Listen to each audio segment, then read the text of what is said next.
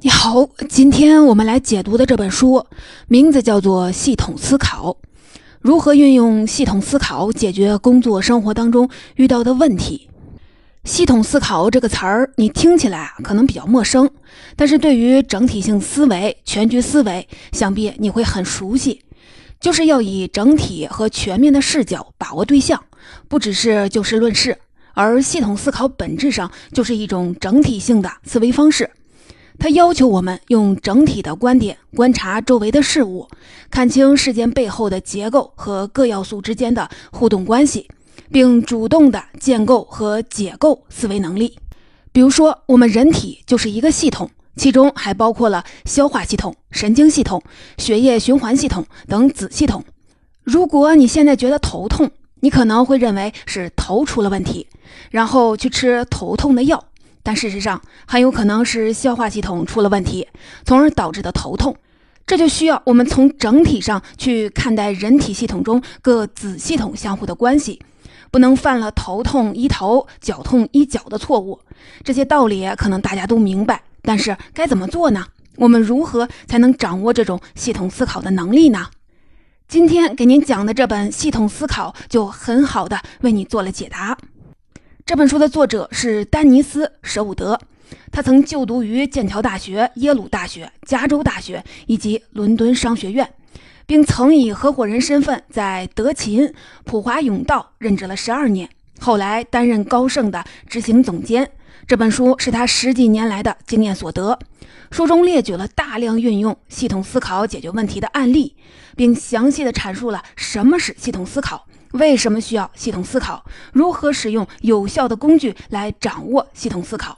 企业管理者能从中了解到一个组织系统要如何的运作才能实现快速发展。普通人也能运用系统思考来处理生活中遇到的难题。介绍完这本书的基本情况和作者的概况，下面我就从三个方面来为您讲述书中的重点内容。第一，为什么我们需要系统思考？第二，系统思考中两个最关键的因素到底是什么？第三，掌握系统思考的有效的工具又是什么？我们先来看看为什么我们需要系统思考。原因有三个：第一，系统思考能转变我们单向的思维模式，从全局看待问题；第二，系统思考能让我们透过现象看本质；第三，系统思考能看清事物之间存在的延迟现象。我们一个一个的来看。前面我们提到，系统思考是一种整体性的思维方式。既然是整体性的思维方式，就要求我们从不同的角度、多个方面看待问题，而不能只看到一个单方面的问题。比如说，一家大型的零售公司为了扩大销售额，在第一季度推出了多种的促销手段，包括了广告宣传、商品折扣、送货上门等等。这些手段都非常的成功，使季度的销售额增长了百分之五十。但紧接着，在第二季度，该零售公司的销售额却突然下降了百分之五十，这又是为什么呢？原因是第一季度搞促销活动，吸引了许多的顾客提前购买，把应该在下个季度购买的商品在这一季度就买完了，而总需求容量本身没有太大的提高，这样就使得第二季度的市场需求是急剧的下降。这就是只看到了部分，没有看到整体的单向思维模式。销售人员只看到了一个因果关系，为了提高销售额，推出促销的手段，这只是一个治标不治本的办法。问题看似是解决了，但实际上并没有，还有可能引发其他的问题。比如说，像案例中提到的第二季度销售额下降，所以在遇到问题的时候，只是看问题的表面或者是某一个方面，而看不到隐藏在问题背后的一些本质上的结构性的行为。这样在解决问题时，也只是把问题从系统的一个部分推移到了另一个部分，没有进行彻底的解决，而且当事者也未能察觉到。这样啊，就导致了今日解决问题的方案就成了明日出现问题的原因。其次，系统思考能让我们透过现象看本质。比如说，庖丁解牛这个故事，大家都非常的熟悉。庖丁杀牛的技术可以说是到了炉火纯青的地步。他宰牛的时候，看到的不是一个完整的牛的表面，而是牛的肌肉、骨骼和关节等各个部位之间的联系。他顺着牛的身体结构，挥舞着刀子，一会儿的功夫，整头牛就像是被拆解下来的零部件，被完美的肢解了。在庖丁的眼中，牛只是各个部分构成的一个整体，只有看到牛身上各个部分之间的关系，并且理清了这些关系的相互作用，才能做到一刀下去切中要害。不过，各个事物之间的相互作用是存在滞后性的，也就是动态发展的。比如说，我们洗澡时调节水温，当你调节完之后，水温不会马上的变化，过一段时间才会出现变化。你有时候可能需要花很长的时间才能把水温调节到舒适的温度，这就是滞后性，也可以理解为延迟。而系统思考能帮我们看清事物之间存在的这种延迟现象。这种情况在我们日常生活中其实很常见，但却难以被人们发觉。这是因为滞后性通常要经过一段时间的延迟才会被反映出来。曾经有这么一幅卡通漫画，画的是有一个人坐在椅子上推倒左边的一个大骨牌，他告诉自己：“我终于可以松一口气了，因为骨牌不会倒下来压到他。”而他没有看见那骨牌正倒向另外的一个骨牌，而后又倒向了下一个，一个接着一个，骨牌最后将形成一个圈儿，从他的右边击中他。这就是多米诺骨牌的效应。其实啊，在这个效应中就可以看到时间的延迟。可能当初一个小的行为无法产生巨大的影响，还有可能带来好的效果。但事物是动态发展的，一段时间后或许就会酿成大祸。这就是我们说的第一部分。系统思考能够帮助我们用整体的视角看事物，透过现象观察到事物的本质，并意识到事物是动态发展的。那么，我们如何才能掌握系统思考这个能力呢？在系统思考中有且仅有两种回路：增强回路和调节回路。注意啊，这里的用词是有且仅有，说明没有第三种可能。这两个回路是理解系统思考的关键因素。我们先来看看什么是回路。回路简单说就是一种闭合的因果循环。比如说，像先有鸡还是先有蛋的问题。是由于鸡的数量增加导致蛋多了，还是蛋的数量多了导致鸡的数量增加了？这两个是互为因果的关系，这样就构成了一个回路。而在回路当中，其实包含了两个要素，一个是实体，第二个是关系。像鸡和蛋就是实体，它们之间的相互影响就是关系。而在关系中又分为两种：正反馈和负反馈。正反馈指的是一个实体如果表现出增强，另一个实体也表现出增强的状态。比如说，鸡多了，蛋就多了；销售量增加了，收入就增加了。而负反馈就是一个实体增强导致另一个实体衰弱。比如说，成本增加了，利润就减少了。所以，也就是说，回路要存在两个以上的实体，实体之间是存在正负两种回馈的关系。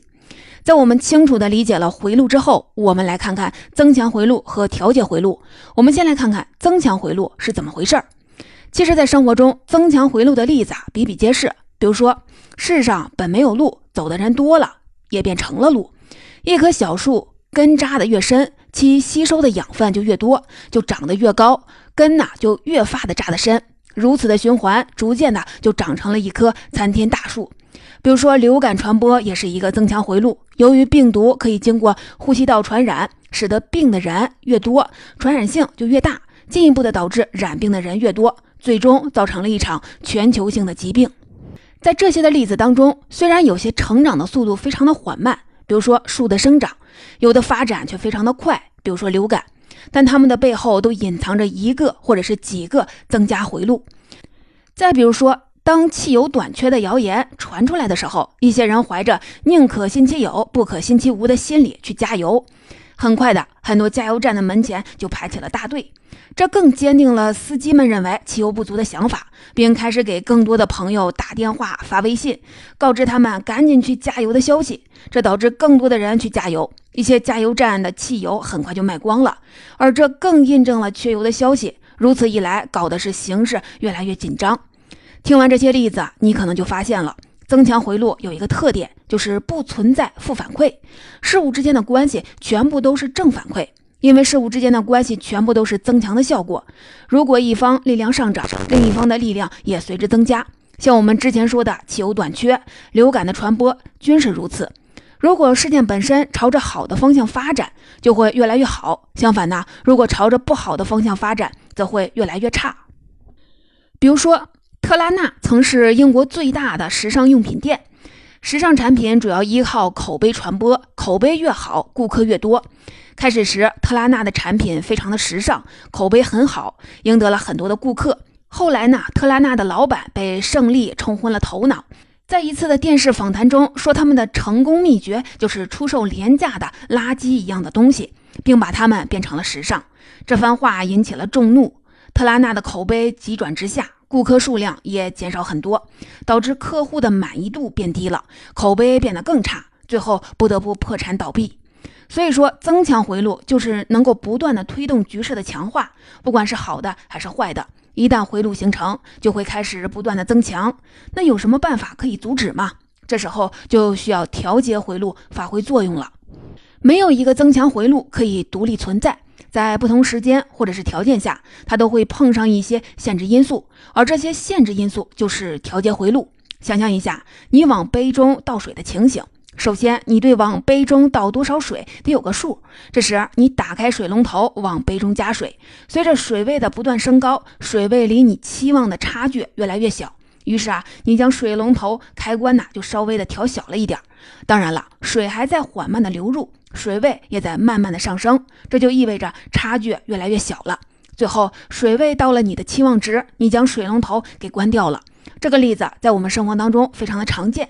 大家对此司空见惯，但是啊，其实它是一个由你的手、脑、眼和杯子、水龙头等构成的一个系统，而你心里对水位的期望值，就是在整个系统当中起到了调节作用。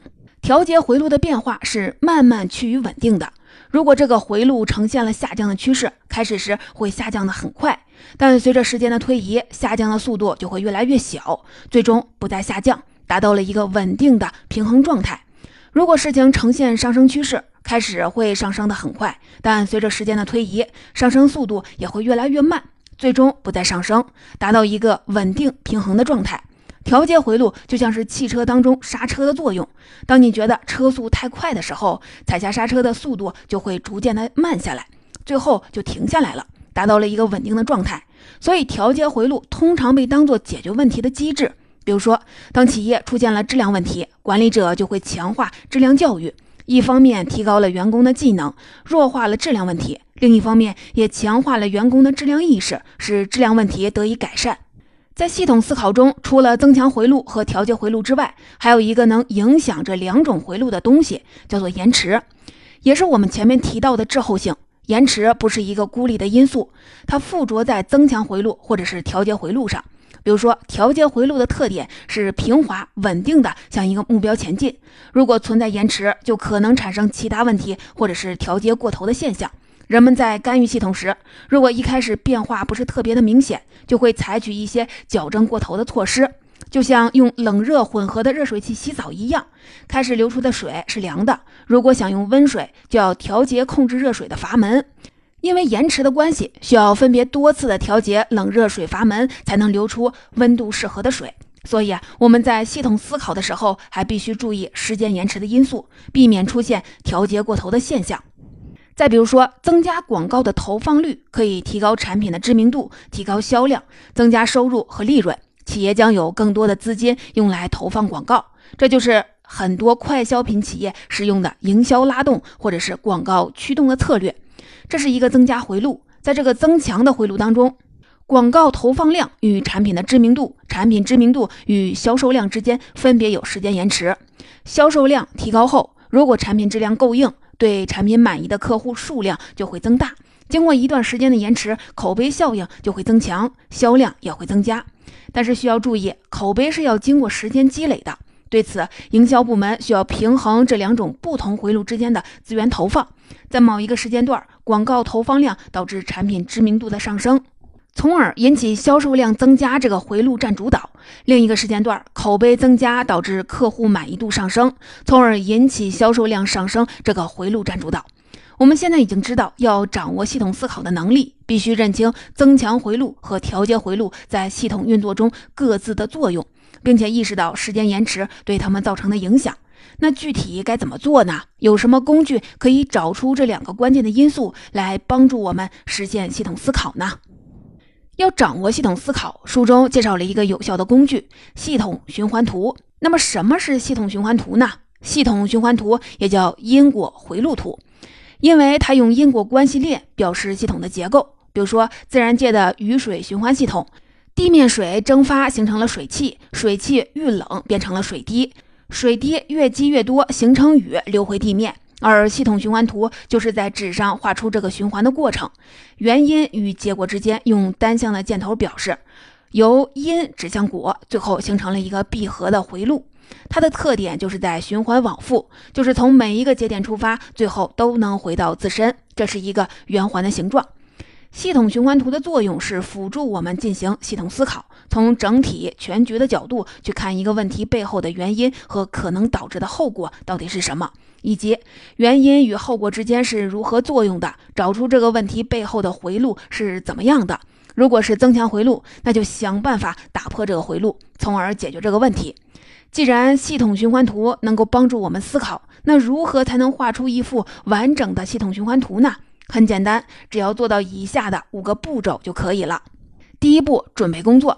准备一张 A4 纸和笔，选一个较为舒适、安静的环境，这些是进行系统思考的基本准备。第二步，找问题，在纸上写下你工作或者是生活当中经常遇到的问题，或者是非常困扰你的问题。